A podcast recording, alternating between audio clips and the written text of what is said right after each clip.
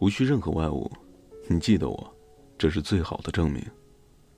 我在圣托里尼岛与一位摄影师结为了好友，聊天当中，他说他偶尔会为一些新婚的夫妻在伊塞拍摄婚纱照。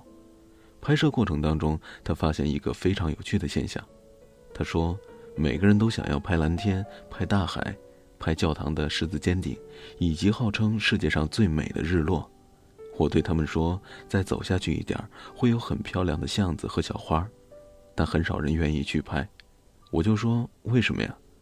他说：“因为光线合适的时段就只有那么几个小时，墙面和小花到处都可以看到。但是如果不抓紧时间把自己拍进蓝天、拍进大海、拍进圣岛独有的风景里，又怎么能向其他人证明你来过希腊呢？”还有一次在沙巴潜水的时候。一个潜水教练非常难过的跟我说：“昨天他看见一片正在死去的珊瑚礁。”我问他：“珊瑚礁为什么会死去呢？”他说：“因为珊瑚很脆弱，只要踩下来一小块，很可能一整片珊瑚都会为之死亡。但是即使他再三的劝诫或者是警告，依旧有少数的游客忍不住去动手触摸那些珊瑚。”每个人都觉得，只要抚摸了，或者是获得了那些珊瑚，才算是我来过。此时我们正坐在岸边看日落，他随手在沙滩上写下 “I'm here”，然后我们一起看着这行字被海浪给吞没了，沙滩重新恢复了平坦。他抬起头来看看我说：“这样不就很好吗？我不需要做任何事情来证明自己曾经来过这里，海知道，这就够了。”在此之前，我读过一篇关于一对夫妻的报道，妻子因为一场事故变成了植物人，丈夫不离不弃地照料她二十年，包括记者在内的很多人都有些不解：二十年如一日做着同样的事情，辛苦而乏味，并且没有夫妻生活，更重要的是，对方完全的一无所知。其中有一个记者就忍不住问两鬓斑白的丈夫：“他说是什么力量支撑你做这个无人知道的事情的？”丈夫非常的惊讶，他说：“怎么会没有人知道呢？那是谁？谁知道呢？”丈夫指了指自己的胸口说：“我知道啊，难道这还不够吗？”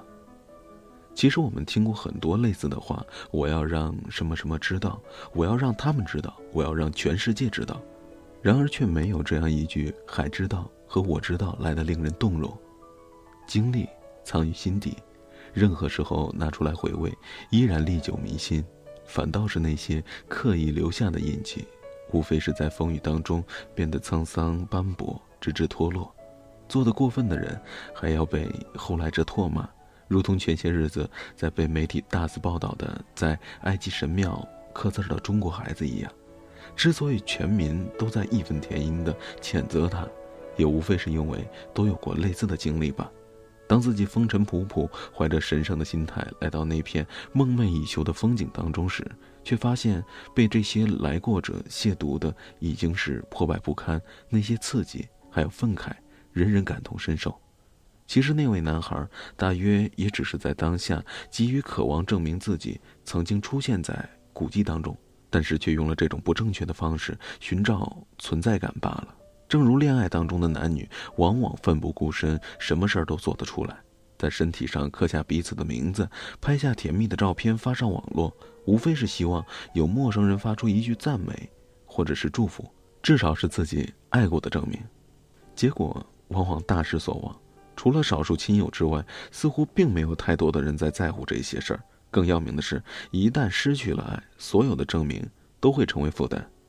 当初纹身痛得要死，除了换来现任男友在追问，这纹身是纹给谁的呀？毫无其他的作用。甜蜜的照片以及那些缠绵的文字，自然也要束之高阁，甚至匆匆焚毁，免得被人追问青春往事。那又是一脑门子的官司。再说另外一件事儿吧，那是一个夏天，我在瑞士乘坐黄金列车，邻座是两个女人，我的注意力很快落到了她们身上。因为一个女人始终在握着另外一个人的手，不停地在她手心上画着字儿。我留心观察了一会儿，然后震惊地发现，原来那个被写字儿的女人不但是聋哑人，还是个盲人。在号称瑞士最美的列车的贵宾席当中，在身边流动如画的绝美风光当中，这位无法听见也无法看见的残疾女士赫然站了一些。他从容地坐在那里，任他的朋友在他的掌心迅速地画出一个个的字母。我问他的朋友：“为什么陪他出来呢？”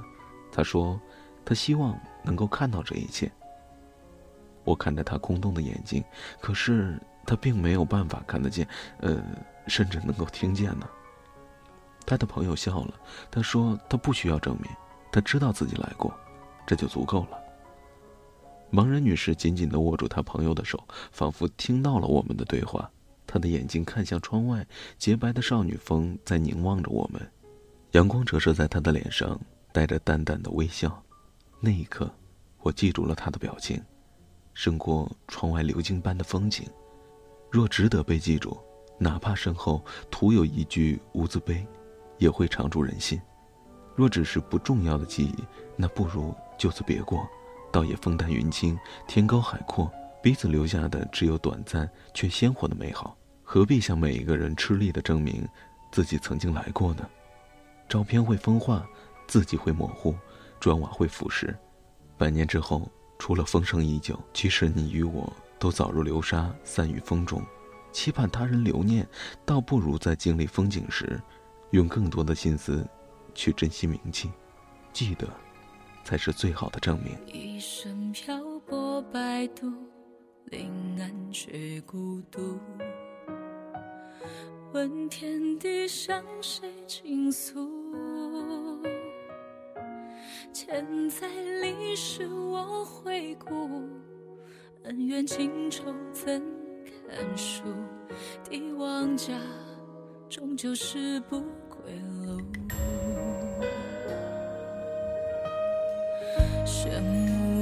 兵变沧桑，马蹄声声乱。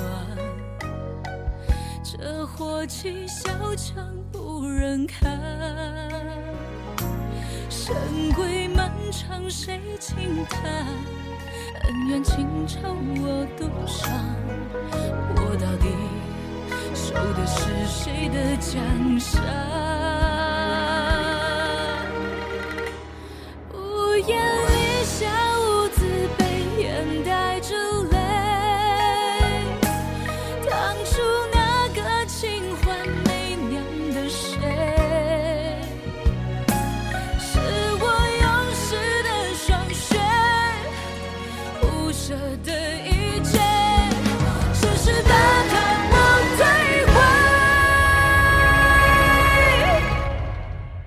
心。